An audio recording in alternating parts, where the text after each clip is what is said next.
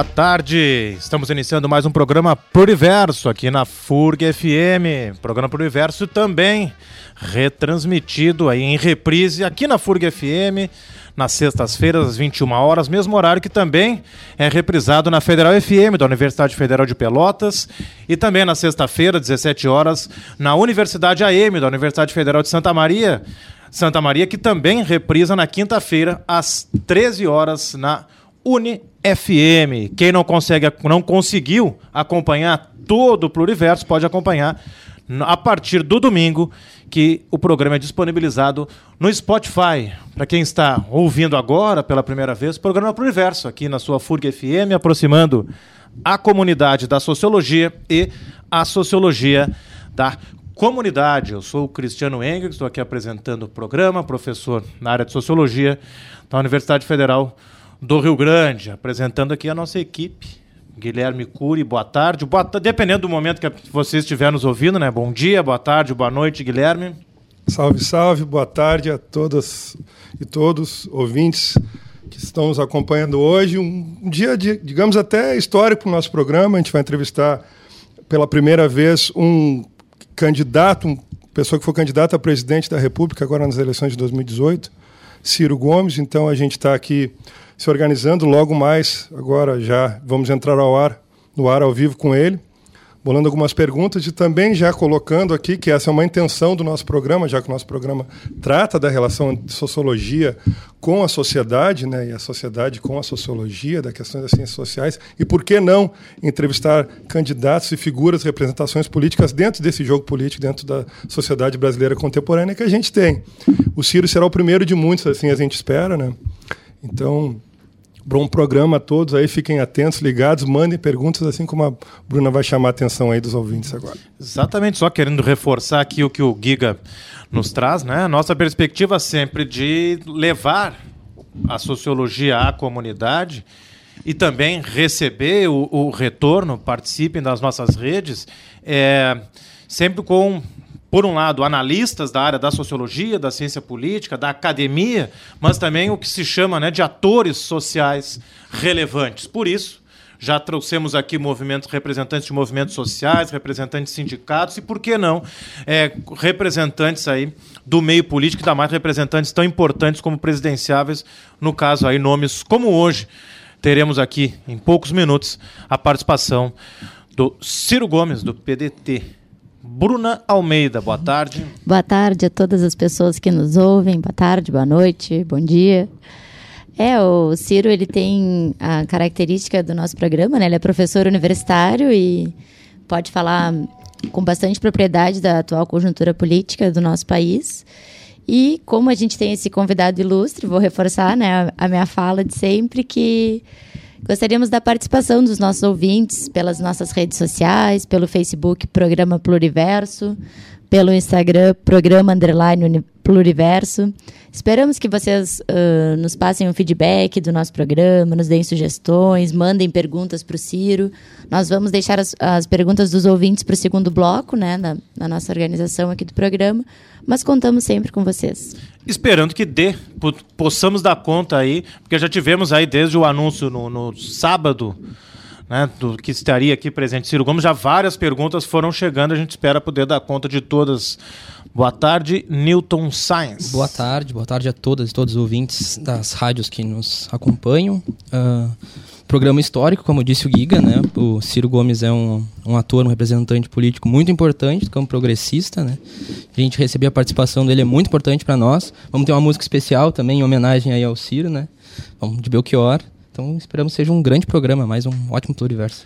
Programa Pluriverso que só vai ao ar porque tem a presença fundamental de Paulo Melbrat, o senhor bom gosto, como o Giga costuma chamar aqui, quem fica na operação de áudio, a pessoa fundamental para que tenhamos aqui um Pluriverso uh, funcionando e que possa chegar a todos e todas, como neste momento e também nos outros momentos aí nas outras rádios, nessa rádio, Spotify e outras formas aí que você poderá nos ouvir.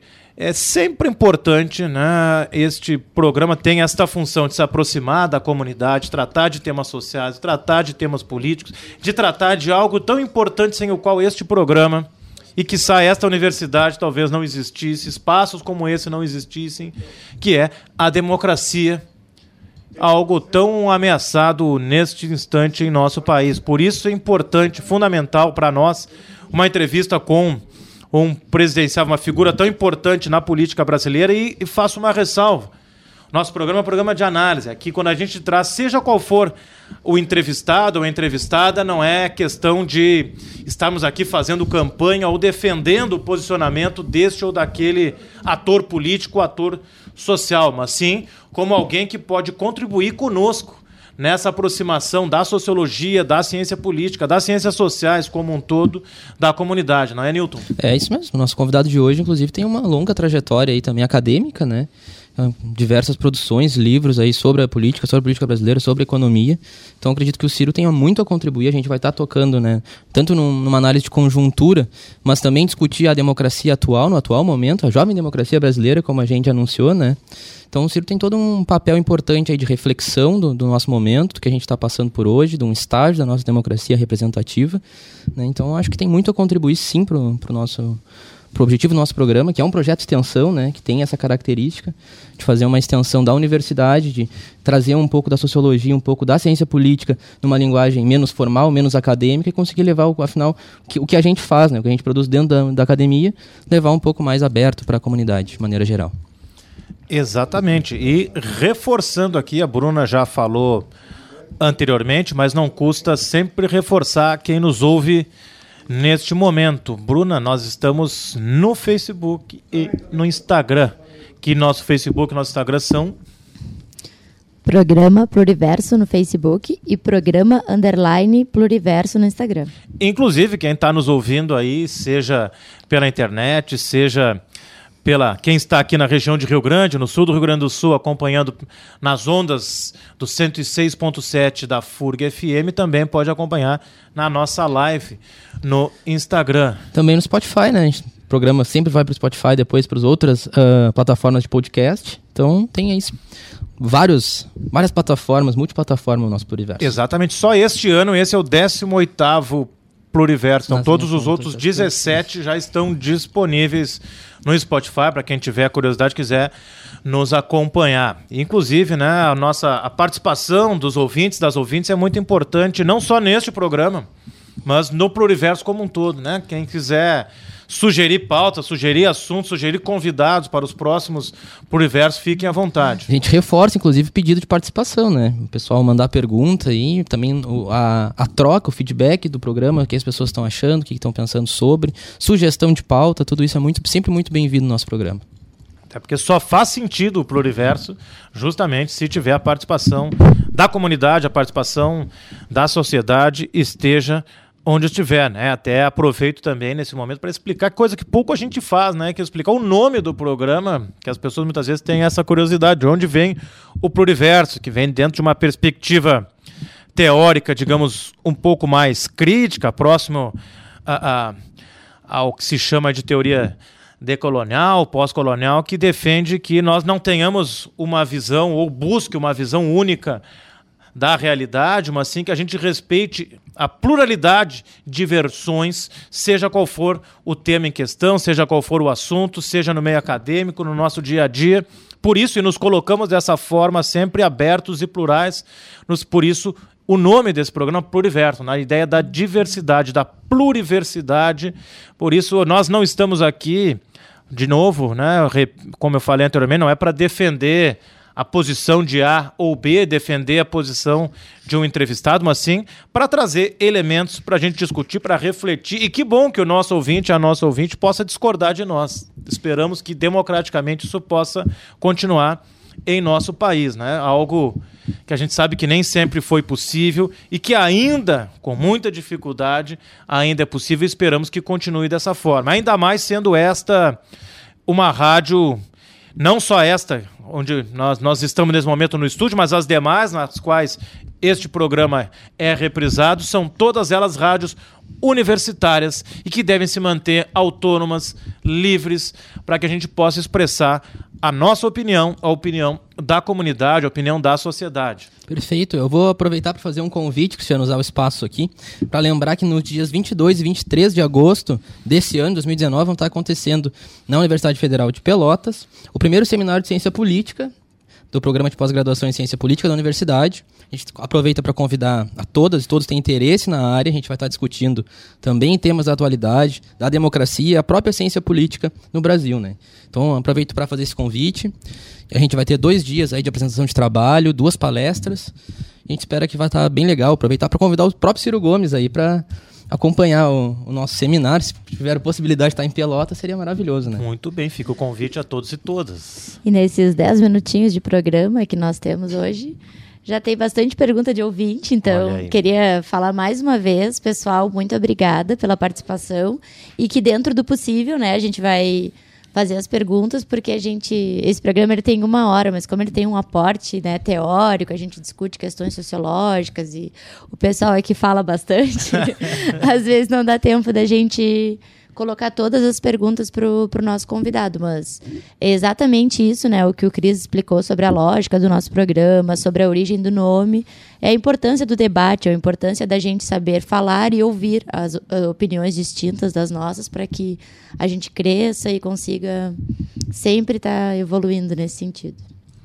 É, e por isso, né, reforçando aqui, um programa como o de hoje, com a participação de quem né, foi um dos principais nomes aí na última, na última eleição a presidente da República, sendo né, um dos principais candidatos, com chance clara aí de ir ao segundo turno, um, né, o candidato que se coloca aí, digamos, no, no espectro de uma centro-esquerda, que disputou aí, digamos, com, com o candidato Haddad, uma ida ao segundo turno e que, portanto, tem muito a nos dizer aí sobre a atual conjuntura brasileira, atual situação política e social de nosso país, né?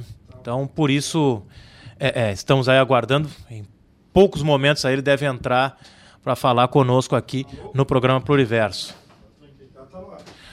Ciro Gomes, jeito, já está nos acompanhando aqui. Ciro Gomes, muito boa tarde. Aqui é Cristiano Engel, que da FURG FM, a rádio da Universidade Federal do Rio Grande, aqui no sul do Rio Grande do Sul. Programa Pluriverso. É um prazer para nós recebê-lo aqui no Pluriverso. Boa tarde. Muito boa tarde, professor Cristiano. Um forte abraço a você e a toda a gente querida do Rio Grande e do Rio Grande do Sul, da nossa metade sul, onde vive e trabalha uma gente lutadora, porque eu tenho um profundo respeito. Muito bem, então, só para apresentar quem está aqui conosco no estúdio, também Guilherme Cury, que foi quem falou, falou contigo no, num voo vindo do Rio de Janeiro ao Rio Grande do Sul. Temos também a presença aqui de Newton, que é nosso membro da equipe, mestrando em, em ciência política. Também Bruna Almeida, mais uma colega da mesa aqui do programa, é advogada, também acadêmica de educação física e membro aqui da equipe do programa. Então, muito um abraço import... a todos aí, o professor Guilherme, a Bruna e ao Nilton. É uma alegria muito grande falar com vocês. Muito obrigado, Ciro. Já começo então uma pergunta que eu acho que vai bem na área também, na qual uma das tantas as quais tu atuas e tens trabalhado tanto aí na tua carreira profissional e política, né? Eu sou um dos coordenadores aqui do programa, que esse programa aqui é um projeto de extensão aqui da universidade, sou professor da área de sociologia e também presidente do, da Profurg, o sindicato que é uma seção sindical do ANDE, sindicatos professores e professoras. E causa muita preocupação neste momento a situação das universidades, os inúmeros ataques que as universidades, a educação como um todo, pública, vem sofrendo em nosso país. Então, gostaria de iniciar a nossa conversa por aí. Como tu vês a atual conjuntura da democracia brasileira e também é, em especial das universidades públicas, até agora mesmo, nesse momento, estava em reunião com o sindicato e a reitoria da universidade, com muita preocupação aí com um projeto apresentado pelo governo Futurice, mais um ataque, um projeto de privatização das universidades. Então, sem me alongar muito, como tu vês aí a situação do Brasil, em especial a situação da educação e das universidades? Olha, Cristiano, tudo no Brasil me preocupa muito. Essa que nós estamos vivendo é a pior crise da nossa história. É, é uma soma de, de, de nuvens pesadas sobre a sociedade brasileira que tem a ver com o fim do ciclo social-democrata da Constituição de 88, há um conjunto de, de, de, de, iniciativas bastante organizadas para revogar a Constituição de 88, e uma delas tem a ver com essa questão específica da universidade. Há uma crise de, de estagnação econômica, que, é, sejamos justos, começa no, no governo Dilma Temer, mas está se aprofundando muito no governo Bolsonaro, e há um esgarçamento do próprio tecido nacional.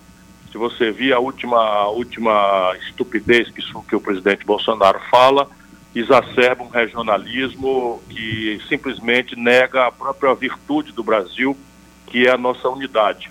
Não é só uma unidade cultural, não é só uma unidade de falarmos todos a mesma língua, mas é uma unidade que deriva do gênio português. Quem quiser duvidar do que eu estou falando é só dar uma olhadinha no que aconteceu com a América Espanhola, que explodiu em dezenas de pequenos países, nenhum deles tem grande relevância estratégica internacional. Já o Brasil, por esse tamanho extraordinário, contém nas suas, nas suas fronteiras físicas um, uma de três, uma segunda ou terceira maior riqueza do mundo. É, o Rio Grande que não tem petróleo, se abastece de petróleo, a biodiversidade da Amazônia pode, pode significar uma nova química, uma nova farmácia para o futuro do país, água, é, solos férteis ainda não utilizados, enfim, tudo isso são vantagens importantes da unidade nacional brasileira, que ao lado desses dois outros aspectos explicam por que eu afirmo que nós estamos vivendo a pior crise da história brasileira. Veja, uh, uh, Cristiano, a universidade está sofrendo as consequências específicas de dois fenômenos. O primeiro fenômeno é, é, é físico orçamentário e tem a ver com aquela revogação da Constituição de 88. Ainda no governo Temer, se fez passar no Congresso Nacional sem nenhum amadurecimento, sem precedente internacional de nenhuma natureza, sem nenhum precedente na literatura, uma, uma, uma emenda à Constituição que se chamou de 95. A emenda 95 basicamente diz o seguinte: todo e qualquer segmento da administração pública brasileira está obrigado pelos próximos 20 anos a gastar apenas o que gastou ano passado mais a correção da inflação. Ou seja, se você tem uma inflação de 3%, todo o orçamento, no geral e no específico, vai ser obrigado a repetir o que foi no ano passado e apenas a corrigir os 3% de, de correção. Porém, ela diz outra coisa: ela diz que qualquer aumento que for feito em alguma outra rubrica terá que ser descontado daquelas outras rubricas onde não aconteceu o aumento. Então, lá atrás, o Temer deu um grande aumento para os juízes, que repercutiu praticamente em toda a cadeia de serviço público, porque o judiciário é o teto para, por exemplo, os deputados, para, o, para os delegados de polícia, para tudo mais. E agora o, o, o Bolsonaro deu um gigantesco aumento para as Forças Armadas, que também repercute em cascata. Esses dois aumentos, eles vão ter que ser descontados na conta daquilo que não teve. E onde é que a União Federal concentra seus dispêndios? na despesa vinculada da Previdência Social, que eles estão destruindo, é outro elemento objetivo da destruição do Estado de Seguridade Social criado pela Constituição de 88, mas são despesas muito rígidas. Então eles vão, vão, vão, vão cortar onde? Vão cortar na educação e na saúde. E é exatamente o que está acontecendo, sendo que isso, evidentemente, tem uma explicação ideológica. Os, os, os governos autoritários, especialmente liderados por um imbecil, como é o caso do Bolsonaro, eles precisam estimular a ignorância.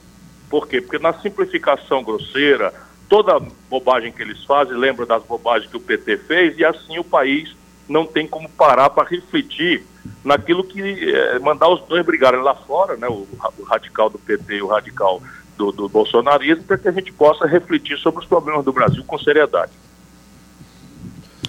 Bom, uh, eu vou passar já para minha pergunta. Primeiramente, boa tarde, Ciro.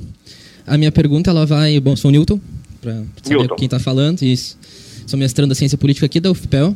E a minha pergunta vai girar bem na, nesse tema da ciência política mesmo, pedindo para tu usar aí mais uma questão de análise de conjuntura. Então, no ano passado, após a eleição do Bolsonaro, o professor da USP, Departamento de Ciência Política da USP, Rogério Arantes, escreveu para o site J uma análise que ele realizou, uma espécie de prognóstico do que poderia ser o governo Bolsonaro, né? pensando um governo a partir de uma ideia de um presidencialismo de coalizão, ele aderindo às regras do jogo. Também poderia ser um governo numa legalidade autoritária, né, onde o Bolsonaro tentaria buscar as promessas de campanha dele. Ou também poderia levar um governo paralisante, que ele chama de governo paralisado, né? sem conseguir controlar as instituições e focado mais nas causas morais. Tá? A partir disso, a gente teve agora também a fala do Manuel Castells, que diz que o Brasil vive um novo tipo de ditadura, né? uma ditadura sutil. Eu queria saber, na tua opinião, o que, que a gente vive hoje no Brasil, em termos institucionais e em termos da democracia brasileira? Como é que tu enxerga isso? Olha, é fatal, eu já conhecia bastante o que, que aconteceria algo parecido com o que está acontecendo, mas lamentavelmente a semente da grande confusão brasileira ainda não, não, não, não cresceu. Então, o que eu prevejo para os próximos meses, enfim, é uma grande baderna, uma grande confusão. Mas, na paralela, aquilo que eu já falei, nós estamos executando, e até hoje tem uma frase muito cínica, e só um país como o nosso tem que engolir um negócio desse, em que o Michel Temer, recém-saído da cadeia, para onde deve voltar assim que a sua culpa for bem demonstrada, como é flagrante, um grande corrupto que é, dizendo que o êxito né, que ele está vendo do governo Bolsonaro deve-se à continuidade do governo dele, Michel Temer. Então, assim caminha o Brasil, um governo deplorável, como o do Michel Temer, assentado na violência de um golpe de Estado, evidentemente facilitado pelo, pelo absoluto desastre que foi o governo da Dilma, anunciando que o Bolsonaro dá sequência ao seu, ao seu governo. Na verdade, existe uma agenda, essa agenda de poder real não está na, nas instituições brasileiras, está no setor financeiro, e essa agenda está sendo executada por todos eles, né, por todos esses que nos, nos, nos, ocuparam o governo nos últimos 15, 20 anos no Brasil, sendo que como o galope da dívida tomou uma velocidade e uma profundidade muito grave, a agenda começou a ficar mais tosca. Daí essa tal emenda aqui 95, agora essa violência na reforma da Previdência, que não resolve nada, mas é de uma selvageria institucional pesada, e a ideia que vem lá logo mais na frente aí de uma reforma tributária que desonere ainda mais os ricos e, e, e, e aumente o gravame sobre o investimento e sobre a classe média e o povo trabalhador, tributando regressivamente o consumo. Além do que está aprazada para uma agenda ainda esse ano o desmonte do Estado Nacional Brasileiro com a entrega da Embraer, que já foi, mais o esquartejamento da Petrobras, a entrega da Eletrobras e não é por uma, vamos dizer, uma compreensão de um novo projeto. É simplesmente o esquartejamento, não é comprometendo o, o, o patrimônio que foi feito com muito sacrifício ao longo de décadas, gastar tudo agora nessa última reta. Portanto, o que está em execução no Brasil é essa agenda que é ditada de fora das instituições para dentro delas. O governo Bolsonaro, como não tem projeto, jamais teve, ele é nucleado por um conjunto muito heterogêneo. Então, os militares, por exemplo, imaginaram, como eles sabem bem quem é o Bolsonaro, imaginaram que iam governar, tutelar este grande imbecil que eles conhecem de longa data, que foi expulso do Exército, e, na verdade, eles estão sendo é, utilizados, manipulados pela estrutura de propaganda do Bolsonaro para legitimar, por um certo ângulo, esse desgoverno do Brasil. De outro lado, você tem essa, essa federação de, de idiotas, de loucos, e talvez o gaúcho ache que eu estou exagerando, mas como eu sou obrigado a acompanhar de perto, o, mal que esses, esses, essas pessoas estão fazendo ao Brasil, por exemplo, o chanceler, ministro das Relações Exteriores, né, que assinou agora sem conversar com ninguém, só para vocês verem como é prático e objetivo que eu estou falando. Assinou às pressas, sem conversar com ninguém, um tratado da, da União Europeia com o Mercosul.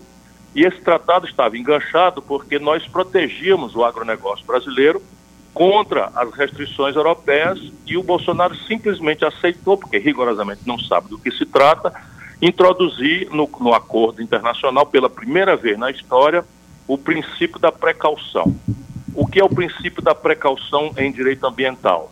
É assim: basta a mera dúvida que a um determinado produto de natureza agropecuária tenha origem em condições pouco defensáveis sob o ponto de vista ambiental, dá-se o direito do comprador, seja ele Estado ou empresa, de obstruir essa compra, de embargar essa compra sem qualquer arbitramento de terceiros, enfim.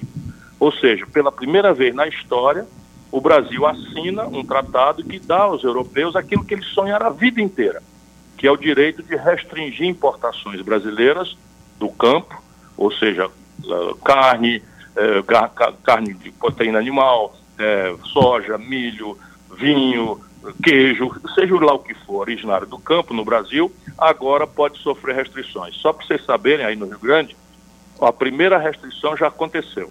Um, a maior rede de supermercado da Suécia já declarou um embargo completo a todos os produtos de origem animal e vegetal do Brasil, alegando a procedência ambientalmente discutível. E veja que o Bolsonaro, no mesmo período, licenciou em seis meses apenas 239 novos princípios ativos, 42 dos quais, de agrotóxicos, estão banidos da Europa. E são multinacionais europeias. Então, veja, os europeus ganham do Bolsonaro franquia para invadir o mercado eh, industrial brasileiro, sem qualquer tipo de proteção, liquidando o restinho de indústria que o Brasil ainda tem, e se atribuem o direito de vetar importações de natureza agropastoril do Brasil, porque o seu Bolsonaro, guiado por esses imbecis entreguistas que o cercam, né, assinou com os europeus pela primeira vez na história da humanidade um tratado que envolve o tal princípio da precaução.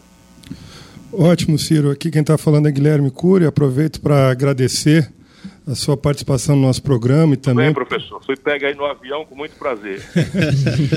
e muito prazer meu também poder trocar essa conversa contigo e perceber a sinceridade com que conversas com as pessoas. E mais uma vez agradecer o convite aqui no nosso programa é, com certeza está contribuindo muito com os nossos debates, principalmente aqui na região sul do estado. A gente tem infinitas perguntas para fazer, obviamente, mas já seguindo essa linha, já com, a gente conversando sobre as questões das relações internacionais brasileiras, questões de geopolítica, né, que a gente chama aqui dos ministros das aberrações exteriores que a gente tem hoje, né, é, eu queria saber como que você percebe, isso a gente conversou um pouco também, quando a gente pôde trocar algumas ideias, é o governo Trump, a relação com, com, com o governo brasileiro, e o senhor me falava que o prognóstico talvez enxergue que talvez Trump seja reeleito, infelizmente, você percebe, faz essa leitura, né, infelizmente.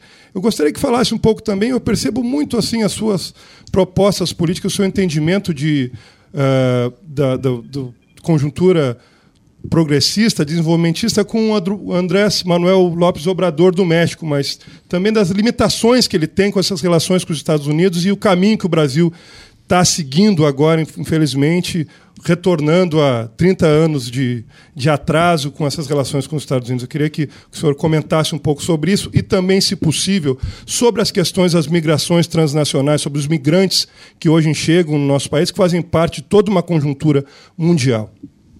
É isso que nós temos que ajudar o nosso povo a entender. Né? O Brasil é um país que ainda não está sofrendo grandes constrangimentos, ou praticamente nenhum constrangimento relevante, sob o ponto de vista da migração. Estou falando para o Rio Grande do Sul, não é que provavelmente aí é uma das maiores populações italianas fora da Itália, uma das maiores populações eslavas fora da Rússia, uma das maiores populações é, é, italianas, já falei, alemãs fora da Alemanha. E isso só ajudou o Brasil a crescer, a se, a se integrar, a apressar determinados domínios tecnológicos, enfim, pela incorporação e absoluta integração de todas as populações que vieram se misturar no Brasil com a nossa raça. Isso não é verdade no mundo.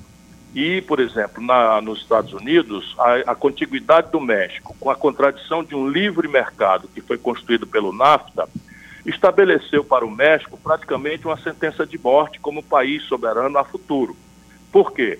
Porque a fronteira do Rio Grande não é simplesmente uma linha política, estabelece que o juro do lado, que é o lado americano, é, é muito baixo, é quase zero, o juro do outro lado da fronteira é o juro mexicano, que é bem mais alto. A tecnologia do lado de lá é muito sofisticada. A, a, a tecnologia do lado do México é retardada por conta de lei de proteção, por falta de, de, investimento em pesquisa, etc. E a escala, quer dizer, o tamanho da, da economia americana, dá de 20, 30 vezes na do México. Mas o México tem legislação trabalhista mais frouxa, tem salários mais baratos, tem restrições ambientais menos sofisticadas. Então, o que está acontecendo? Os capitalistas americanos atravessam livremente a fronteira estabelece um conjunto de, de pseudo-indústrias, são maquiladoras, na verdade, do lado do, do do mexicano, e não deixa que as populações migrem, porque está se erguendo um verdadeiro e vergonhoso muro com cerca eletrificada, etc. Isso é bem aquilo que vai acontecer com qualquer país, e o Brasil está na fila agora, que não entenda que a relação internacional é uma relação de interesse. Não é uma relação de conversa fiada, muito menos de amizade, de, de paixão. O Bolsonaro parece um cara apaixonado, americanófilo, bate-bate de continência para a bandeira americana, se arrepia todo com o hino americano. Isso, para mim, é uma vergonha muito grande. Não é, não é que a gente não, não tem amizade, é claro que eu acho que o destino do Brasil é uma relação pan-americana sólida, firme e tal. Mas veja, o Brasil tem o que perder. Nós ainda somos o 15º produto industrial do mundo. Estamos liquidando. Aí no Rio Grande do Sul, nos últimos, no último mês, fechou, fecharam-se três importantes empresas com mais de mil gaúchos demitidos. Em São Paulo, fecharam 2.232 indústrias só de janeiro a julho desse ano. Isso significa que nós não vamos ter como pagar não é, as contas do nosso, do nosso modo moderno de vida, porque é, muito, é muita ilusão achar que nós vamos pagar é, eletroeletrônico, meio de diagnóstico médico sofisticado, química fina de última geração, informática, enfim, dos, dos carros, informática dos computadores, dos caixas eletrônicos, com milho, soja, é, é, é, é, minério de ferro bruto e petróleo in natura. Essa conta não fecha, por isso que o Brasil está ciclicamente quebrando né, quebrou lá atrás com o Fernando Henrique, quebrou explosivamente com a Dilma e permanece na pior depressão econômica da história. Isso é o que nós precisamos ajudar o nosso povo a entender. E sob o ponto de vista político, você também tem uma questão de identidade. Então vamos lá. O, o, o Bolsonaro, no que assumiu o governo, autorizou o fim de uma legislação antidumping que existia há muito tempo contra a importação de leite subsidiado da Europa. Ou seja, os europeus subsidiam com dinheiro público a produção de leite e o Brasil, para proteger a sua bacia leiteira, são 300 mil pequenos produtores aí no Rio Grande do Sul, botou um imposto para tirar o desconto desse preço artificialmente baixo que os, que os europeus fizeram. Bolsonaro revogou. 300 mil produtores de leite daí do Rio Grande do Sul agora vão entrar em crise. O Bolsonaro, na visita que fez ao Trump, deu a ele, sem conversar com ninguém, preferência na importação de uma cota de 750 mil toneladas de trigo. Ora, o Brasil está fazendo um esforço imenso, especialmente no Sul, para ganhar autonomia na produção de trigo, que nós ainda importamos uma quantidade muito grande do estrangeiro. Se você passa a importar trigo subsidiado dos Estados Unidos, o trigo brasileiro não tem condição de ganhar escala e, de se afirmar. Pelo contrário, vai definhar a triticultura brasileira. O Bolsonaro autorizou, nesses seis meses, a, a, a, a base de Alcântara. Entregou para os americanos em troca de nada. Sabe o que significa isso? A partir de quando eles se estabelecerem lá no Maranhão, na mais competitiva base, por conta de, de foguete de, de, de satélite que está ali na linha do Equador praticamente, barateando em quase um terço os custos de projeção de um satélite, de foguete, etc. Isso é uma vantagem que, que, que o Brasil tem. Pois bem, o Bolsonaro entregou para os americanos e doravante fica proibido até as Forças Armadas brasileiras entrarem nessa base sem autorização dos americanos. O Bolsonaro entregou sem nada em troca, violentando um princípio universal da diplomacia, que é a reciprocidade, ou seja, eu te trato com os mesmos critérios com que você me trata.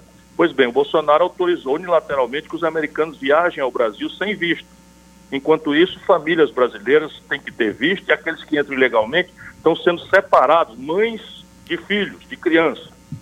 Ainda agora houve um protesto de, de frades franciscanos e freiras, umas freiras de 90 anos, eles prenderam nesse momento absolutamente constrangedor e desumano que tem acontecido. Mas mostrando como o Brasil tem sido entregue de graça, sem nada, rigorosamente nada em troca, pelos interesses do, do, do, Bolsonaro em bajular o seu, o seu Donald Trump.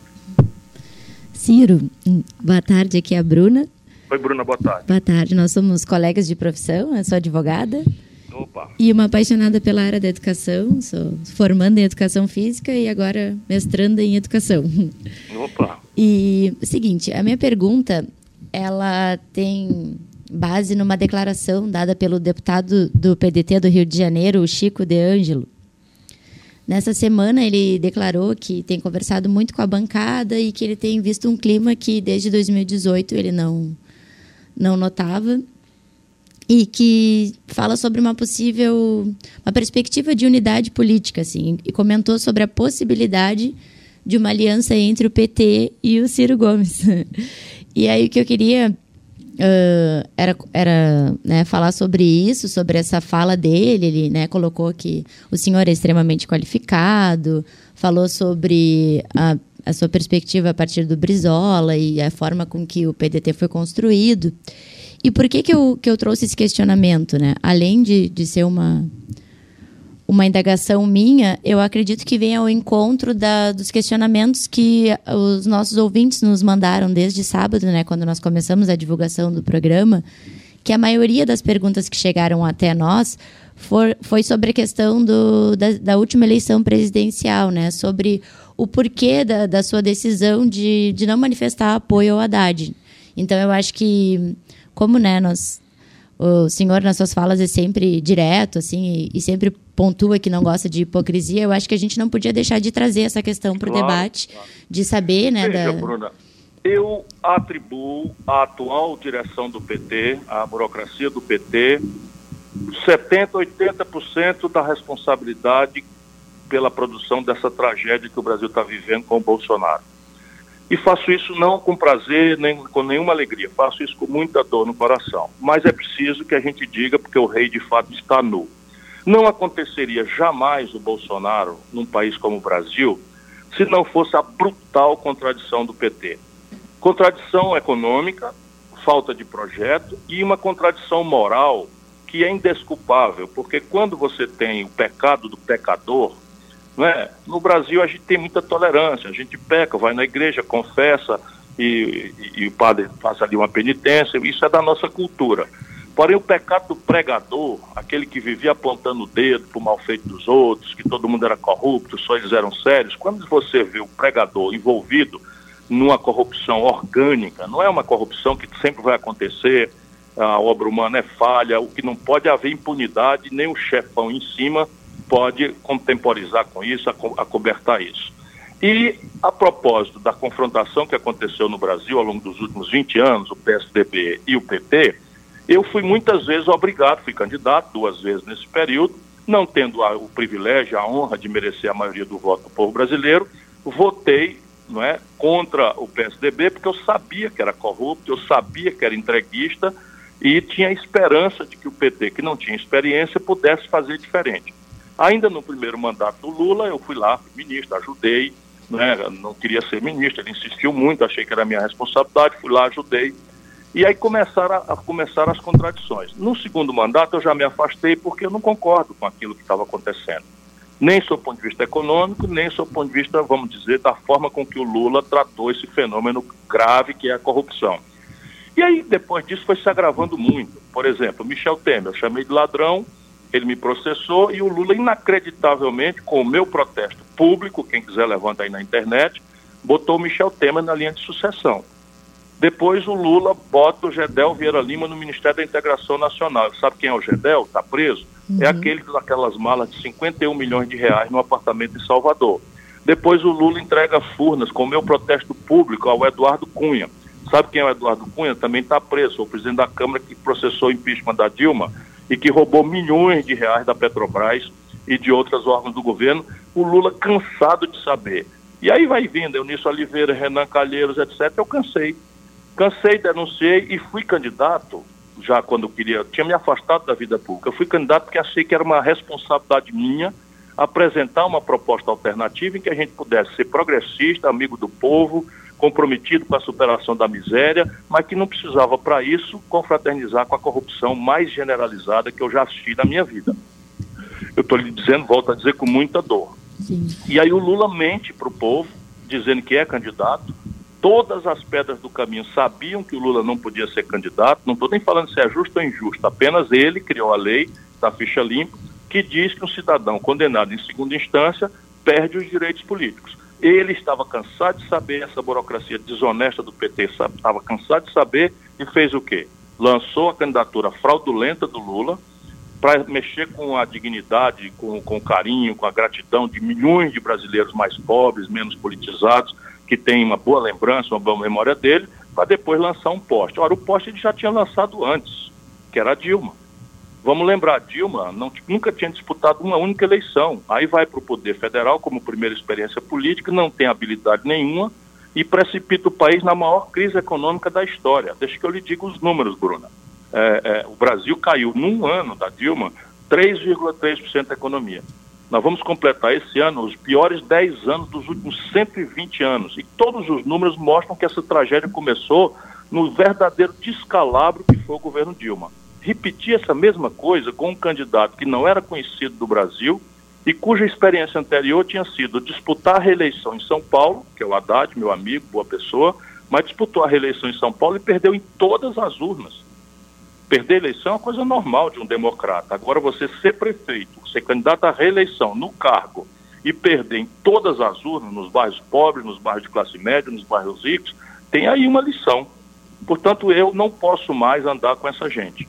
Eu lamento muito, tenho muita, muito carinho. E sobre unidade, que é uma jogada deles, para submeter todo mundo que é independente. Unidade é na luta. Aí sim, a unidade. Vamos lá, tem uma parada para a gente ajudar o povo, vamos ver quem está ao lado do povo na luta. Mas com chave, entendimento, acordo comigo e essa burocracia, você nunca mais vai ver. Ciro, aqui é Cristiano de novo. Ah, bom, esse ponto aí é um ponto extremamente polêmico, eu gostaria de, de seguir, mas a gente não tem muito tempo para isso. Eu ainda acho que atribuirmos aí 70%, 80% pela gravidade da situação, jogar, digamos, na conta do Partido dos Trabalhadores, eu acho ainda um pouco demasiado, mas não vou entrar nessa. Não, é só raciocinarmos juntos. Nessa o questão. Bolsonaro existiria sem o antipetismo violento que essa contradição produziu? Isso é ciência política. Evidentemente sim, eu estou dando a minha opinião, mas não precisa ser aceito por ninguém, não. não. A pergunta que eu faço é: existiria o Bolsonaro se não fosse a violenta contradição do PT no Brasil? Eu estou comovidamente convencido de que não existiria nenhuma hipótese. Não, não, nesse ponto sim, até né, numa perspectiva do quanto, né, entrando até se a gente for entrar aqui numa questão de teoria política, o quanto se reforça, o antagonismo se reforça nesse momento e permitiu que a gente chegasse nessa situação. É só ver nas horas de dificuldade do Bolsonaro, por exemplo, essa semana ele abriu a boca de, de, de, de coisa ruim dele e soltou umas oito pérolas, cada qual mais chocante. Onde é que ele se compensa? trazendo memórias do Lula, trazendo memórias do Lula, porque ele acha que reina nisso. Não é possível que ninguém queira ver.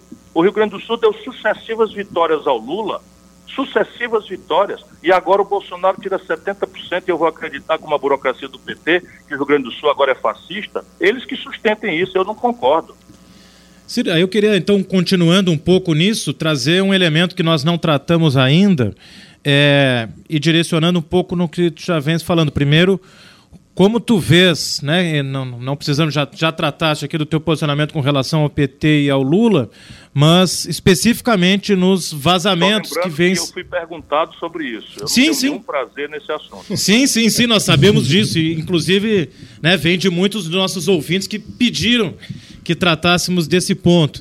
É, como tu vês aí os vazamentos que vêm saindo aí da Intercept, chamado Vaza Jato, se, mesmo com todas as críticas, percebes o Lula como um preso político e né, tratando aí um pouco na linha do que a Bruna falou, independente de ser ou não com o PT, de como vai ser feito, mas que possibilidades tu vês de, de, de resistência? Eu coloco mais, né? eu acho que eu acho pouco nós ficarmos na resistência, ficarmos na defensiva. Acho que nós teremos temos que ser muito mais propositivos. Que tipo de aliança, que tipo de frente que eu acho que deve ser institucional, mas também, como tu acabaste de falar, deve ser nas ruas. Mas como tu vê, de que forma é possível e devemos atuar daqui para frente? Então, por um lado, aí a questão da intercept, do Intercept, a Vaza Jato, e por outro, o futuro. E agora, daqui para frente, como agir nesse momento tão duro aí do nosso país? Veja, os vazamentos, para mim, documentam aquilo que eu já sabia e nunca deixei de falar. Sérgio Moro nunca foi um juiz, é um politiqueiro ambicioso, inescrupuloso e desonesto. Isso para mim sempre foi claro, por isso que inclusive muitas vezes fui mal compreendido e o PT é porque não respeita ninguém. Agora vamos entender qual é a grande questão para responder essa questão que é só adjetiva, se o Lula é um preso político. Isso. Quando o Sérgio Moro, ilegal e arbitrariamente, determinou uma condução coercitiva do Lula, eu declarei duramente que aquilo era arbitrário, era ilegal e que o Lula, fui lá falar com ele, dizendo que o Lula deveria sair para uma embaixada e denunciar a, a malversação do aparelho de justiça brasileiro por um projeto politiqueiro. O Lula, na mesquinhez dele, achou que eu estava provavelmente querendo afastá-lo da disputa. E resolveu apostar, inclusive, me, meio que me diz, disse publicamente que não ia sair não, que ia para a justiça porque era inocente, etc. Quando o cidadão aceita o rito da justiça, ou seja, ele aceita o juiz singular, ele recorre para o juiz de intermediário, de, de grau intermediário, recorre para o grau em terceiro, ele está aceitando o rito processual e está dando legitimidade ao aparelho de justiça. Portanto, dizer que o Lula é um preso político não guarda a menor coerência com a estratégia que ele, Lula, aceitou, determinou e que persegue hoje em dia. Então, Lula é um político importantíssimo, tem sua história, Evidentemente, do ponto de vista das responsabilidades pelos malfeitos do Brasil, eu, Ciro Gomes, sei que ele não tem nada de inocente, mas mesmo se ele fosse um bandido, que eu não acho que ele seja, ele merecia um devido processo legal, que é a minha consciência de professor de direito e a minha conduta de cidadão. E ele não teve o devido processo legal. Nesse processo do triplex, ele foi violenta e suspeitamente condenado sem a devida formação da sua culpa. Isto é flagrante o Brasil adota o sistema de direito positivo, ou seja, em direito penal, especialmente, vale o que está escrito. Não há nos 81 páginas que eu li e reli da sentença nenhuma prova. Existe um conjunto indiciário exuberante, mas o Brasil nunca condenou ninguém por conjunto indiciário. Vamos explicar isso para o ouvinte de vocês aí. O Al Capone, o grande gangster lá dos Estados Unidos, tinha um conjunto indiciário generoso, a polícia sabia que ele era um assassino tinha um conjunto indiciário generoso, a polícia sabia que ele era um contrabandista perigoso, que ele era chefe da máfia, etc. Mas a polícia, para prendê-lo, teve que achar uma evidência, ou seja, uma prova incontestável numa fraude que o contador do, do, do, do, do, Al Capone produziu no imposto de renda. Isso é o que nós estamos falando. No Brasil, não há a condenação por conjunto indiciário. E aí, a validação pelo Tribunal Regional? A validação pelo Tribunal Regional pode dar conteúdo, mas o juiz que é suspeito pela letra da lei produz nulidade. Ou seja, tudo que a Intercept está mostrando será usado corretamente pela defesa do Lula para demonstrar a suspeição do Sérgio Moro. E uma vez evidenciada essa suspeição, que para mim é flagrante, o processo inteiro será anulado e volta tudo a estaca zero. E para quem não gosta do Lula, por exemplo, o que o senhor Sérgio Moro fez foi espalhar nulidades. Em troca de quê? Só num país desmoralizado como está o nosso país hoje, um juiz condena um político e depois vai ser ministro do político que Exatamente. foi beneficiário pela condenação desse político. Isso é uma imoralidade insanável. E se o Sérgio Moro tivesse recebido um saco de dinheiro, todo mundo ficaria chocado de que ele é um corrupto, pois ele não recebeu um saco de dinheiro, mas recebeu a promessa de uma vantagem, que é a mesma coisa do ponto de vista do direito penal, ou seja, ele cometeu o crime de corrupção, quando aceita o convite para ser ministro do Supremo Tribunal Federal antes das eleições do senhor Jair Bolsonaro. Ótimo. Uh, Ciro, uh, já que a gente está trocando em assuntos polêmicos, eu pergunto ao senhor da questão como fica a posição da Tabata deputada federal que votou a favor da reforma da Previdência dentro do PDT, já que o senhor é uma das lideranças, uma das principais lideranças do Partido Democrático Tra Trabalhadores. A Tabata tem 25 anos de idade e é uma moça, uma mulher de extraordinário valor. Nasceu no lar de uma favela, cresceu pela educação, pelo esforço da educação. A mãe dela doméstica, o pai é, trocador de ônibus, morreu na tragédia do crack e eu recrutei a Tabata porque vi nela esse diamante bruto que eu sonho para todo, todo o povo brasileiro. Um filho de uma família pobre, de uma família marcada pela violência, pela desigualdade, pela miséria, conseguir ter a oportunidade de crescer pela educação. Isso, enfim, faz com que eu jamais tenha vontade ou permita que na minha presença alguém destrate ou desonre a Tabata. 25 anos também é a idade de alguém errar. Agora, está acontecendo um fenômeno no Brasil e parece que ela é vítima disso, e algoz ao mesmo tempo. Os partidos políticos se desmoralizaram no Brasil, por regra, e no mundo também. São instituições pouco acreditadas, e aí os espertalhões no Brasil resolveram criar partidos políticos clandestinos, sobre o signo de movimentos. Então, a Tabata pertence a dois desses movimentos. Eles têm estatuto, têm disciplina interna, têm direção interna, têm programa, todos do mesmo lado, que é esse receituário neoliberal imposto pelos norte-americanos ao, ao, ao, resto do mundo descuidado, E esse grupo foi que exigiu dela, na última hora, uma inversão de posição. Portanto, eu acho que se ela quer servir a dois senhores, ela precisa aprender que isso não é possível. Portanto, se ela deseja estar num partido, ela tem que se desligar desses movimentos. E como eu acho que ela não vai se desligar, o melhor que ela faça é sair do partido. Ótimo. Uh, bom, Ciro, seguindo essa mesma linha. Por quê? Porque a gente não precisa de uma reforma da Previdência? Claro que não. Eu fui o único dos 13 candidatos que apresentou uma proposta com os números, com começo, com meio, com fim. Agora, na, na, na disputa lá, nós apresentamos um projeto alternativo, um substitutivo, ela assinou esse projeto. Por que, que a gente é contra esse do Bolsonaro? Porque ele não resolve o problema, é tecnicamente muito ruim e é de uma, de, de uma perversidade, de uma selvageria antissocial que ninguém entendeu ainda. Só para você ter uma ideia, um operário da Constituição Civil que esteja nos ouvindo vai precisar ter 73 anos para ter direito à aposentadoria Exato. integral. E se ele ganhar o salário mínimo e cair de um andaime e morrer, a viúva dele vai ganhar 60% do salário mínimo. Isto é uma indignidade que a gente não pode concordar e a Tabata cometeu esse erro de votar a favor dessa aberração. Perfeito. Bom, bom perfeito, Ciro. Para continuar mais ou menos nessa linha, né? Você falou em partidos clandestinos, a minha pergunta vai nesse sentido mais ou menos, né? A gente vê que uh, existe um aprofundamento do neoliberalismo na sociedade e alguns autores da ciência política, né? Por exemplo, a Wendy Brown, também um livro do Pierre Dardot e da Christian Naval, que estão falando num, num, processo de desdemocratização, tá? Que a gente está passando, né? Que onde mais ou menos o que está acontecendo, ou melhor, está acontecendo é um processo de esvaziamento do sentido da democracia. Então a lógica de mercado começa a imperar né, na, dentro da política. E eu queria saber que na, na, tua visão, como é que tu vê esse fenômeno acontecendo no Brasil? Como é que tu enxerga esse processo? Isso é um fenômeno mundial e ele se dá muito mais na superfície do que na profundidade. Eu, portanto, eu não estou em pânico ainda. Por que, que eu lhe digo isso, na superfície e não no profundo? É que o neoliberalismo é, ele, ele perdeu a, a vamos dizer a, a respeitabilidade teórica.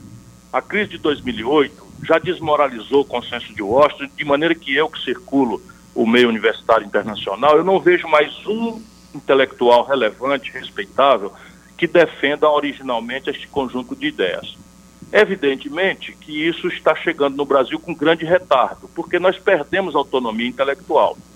É claro que há muitas exceções, mas aquilo que é o intelectual médio brasileiro, ele simplesmente replica. Nós não temos mais um pensamento econômico autônomo, todo mundo replica essas baboseiras de Chicago, mal reflexivamente. E a grande questão aí é por que, que isso deu, deu essa sequência de desaceleração e de desmoralização da democracia representativa. Ora, porque lá na Europa, nos Estados Unidos, entre os democratas e no Brasil com o PT, a falta de um pensamento crítico autônomo acabou fazendo com que eles se prostrassem ao ideário neoliberal e tentassem uma agenda de humanização dessa agenda. E isso não é possível. Simplesmente não é possível. Então, veja, os democratas ali com Bill Clinton, com Hillary Clinton, etc., perderam confiabilidade no meio do povo. E quem ganhou não foram os reacionários do Partido Conservador, do Partido Republicano. Quem ganha é um, é um, um empresário exitoso que fala uma coisa e vai lá e faz o quê? Uma agenda absolutamente antiliberal as restrições da, da, de política industrial e de comércio exterior que o Trump está fazendo fariam corar o Adam Smith, né, que é o grande apologista do capitalismo livre, não é? embora ele também tenha sempre dito que o capitalismo deixado livre tende ao, ao colapso pela, pela oligopolização, pelo monopólio, pelo cartel e pela inequidade. E, e, mas o Trump o que está fazendo, na verdade, é o oposto daquilo que é o neoliberalismo. A restrição ao comércio exterior com a China, a proibição de que empresas americanas forneçam chip para a China, a proibição de que a China possa comprar via livre mercado uma empresa como a Qualcomm, isso tudo demonstra quanto imbecil é a elite dirigente do Brasil. Na Europa, mais gravemente ainda, o que aconteceu? Todos os partidos do espectro socialista, social-democrata, fizeram o mesmo equívoco: perder a crença, e partiram então para, aceitando o dogma neoliberal, partiram para diversas, diversas políticas de humanização dessa agenda. O resultado pragmático é que a Europa está mergulhada numa crise sem precedentes, estressada por ela própria e pelos americanos, pela onda de migração provocada por guerra, por, por, por, por constrangimentos econômicos de massa, resultado, o desemprego entre os garotos espanhóis chega a 42%. E esse garoto viu né, ao longo dos últimos 15, 20 anos, ou, ou, ou testemunhou de perto, todas as forças do espectro político de esquerda iam ao poder e a mesma coisa e não responderem nada. E aqui no Brasil é a mesma coisa. Ora, mas se a gente lembrar que a taxa de juros lá fora é zero e que aí no, no, Rio Grande ou em Pelotas se descontam duplicata a 1,5% e 75% de juros ao mês, se a gente lembrar que a sofisticação tecnológica deles faz com que o Brasil esteja muito longe de poder competir, e se lembrar que eles produzem com tal tamanho que a escala deles esmaga a nossa pequena empresa, nós vamos assistir o quê? Isso que nós estamos assistindo. Da, do desastre da Dilma para cá, 220 mil pontos de comércio fecharam, 13 mil indústrias fecharam no Brasil no mesmo período, e o Brasil está hoje com 63 milhões e 500 mil pessoas com nome sujo no SPC e no Serasa. 14 milhões de desempregados e 32 milhões de brasileiros semi-utilizados, o que quer dizer antivéspera do desemprego. E, evidentemente, se nós não sair, corremos já já para proteger o Brasil com um projeto nacional de desenvolvimento que, no mínimo, se preocupe em trazer condições equivalentes à competição global, nós vamos ser destruídos economicamente. E isso explica o ódio que muita gente está vivendo. Com Lula, 40 milhões de pessoas ascenderam socialmente, mas pelo consumo. A produção só degringolou. Com a Dilma, esses 40 milhões de pessoas escorregaram na brocha e ficaram, virou ódio com razão, que é o mesmo fenômeno que lá atrás, o fenômeno do consumismo do real, com o Fernando Henrique, que depois da reeleição, exatamente o mesmo filme da Dilma, fez com que muitos brasileiros empobrecessem de maneira a nunca mais perdoar o que aconteceu. Exatamente. Ciro, gostaríamos de continuar aqui por um bom tempo dialogando. Temos várias perguntas que chegaram até a produção, mas infelizmente temos horário, nosso programa está chegando ao fim. Gostaria de agradecer imensamente a sua participação, com certeza contribuiu e muito com o nosso programa, com quem nos acompanha aqui no sul do Brasil. Deixo aí um agradecimento, as últimas palavras aí da sua participação no Pluriverso. Muito obrigado, Ciro, aqui quem está falando é Guilherme também. Agradecer. Gostaríamos de conversar contigo também. Já faço o convite quando vieres ao sul. Será muito bem recebido aqui em Rio Grande. Conversar sobre a questão do polo naval também, que é extremamente é. fundamental aqui para a nossa cidade. A ascensão e queda do polo naval que nos atingiu em cheio, assim, que desempregou muita Só gente. Só para o gaúcho ter ideia, de novo, é a mesma coisa. Né? Vocês estão aí no Rio Grande, que estava vivendo aí talvez 30 mil pessoas entre emprego direto e indireto com a indústria naval, a partir do quê? A partir de um fato, de uma vantagem estratégica do Brasil. Nós estamos pagando 15 bilhões de dólares por ano para o estrangeiro de frete naval. Faz sentido um país que tem 8.400 quilômetros de costa não ter uma indústria naval para produzir os navios que vai levar e trazer suas mercadorias para o estrangeiro. Perfeito. E o resultado prático é isso que nós estamos assistindo. Enfim, é. mas muito obrigado a vocês. Eu quero logo mais chegar aí. Pelotas é a capital da metade sul, que é o setor do Rio Grande que mais me preocupa, que está mais empobrecendo hoje. Se preocupa com o Rio Grande também. Regionais. e o Rio Grande vive uma crise terrível, é, trágica. Exatamente. Até obras de infraestrutura como o acesso estão todo, todas claro. paradas e são 24 mil obras paradas no Brasil. Um grande abraço, Ciro. Muito obrigado. Um abraço a todos, Cristiano, Guilherme, Bruna e Nilton. Muito obrigado. Muito obrigado. Boa tarde, Ciro. E assim vamos chegando ao fim desse Pluriverso com a participação de Ciro Gomes. Bruna, acompanha os Pluriverso nas nossas redes sociais e obrigado a todos os ouvintes que mandaram perguntas. Infelizmente, nosso tempo é curto. Bom, então a gente vai chamar a música em homenagem a Ciro Gomes, no finalzinho, a música Palo Seco do Belchior, do álbum Alucinação. Obrigado. Boa tarde. Boa tarde você vier me perguntar por onde andei no tempo em que você sonhava.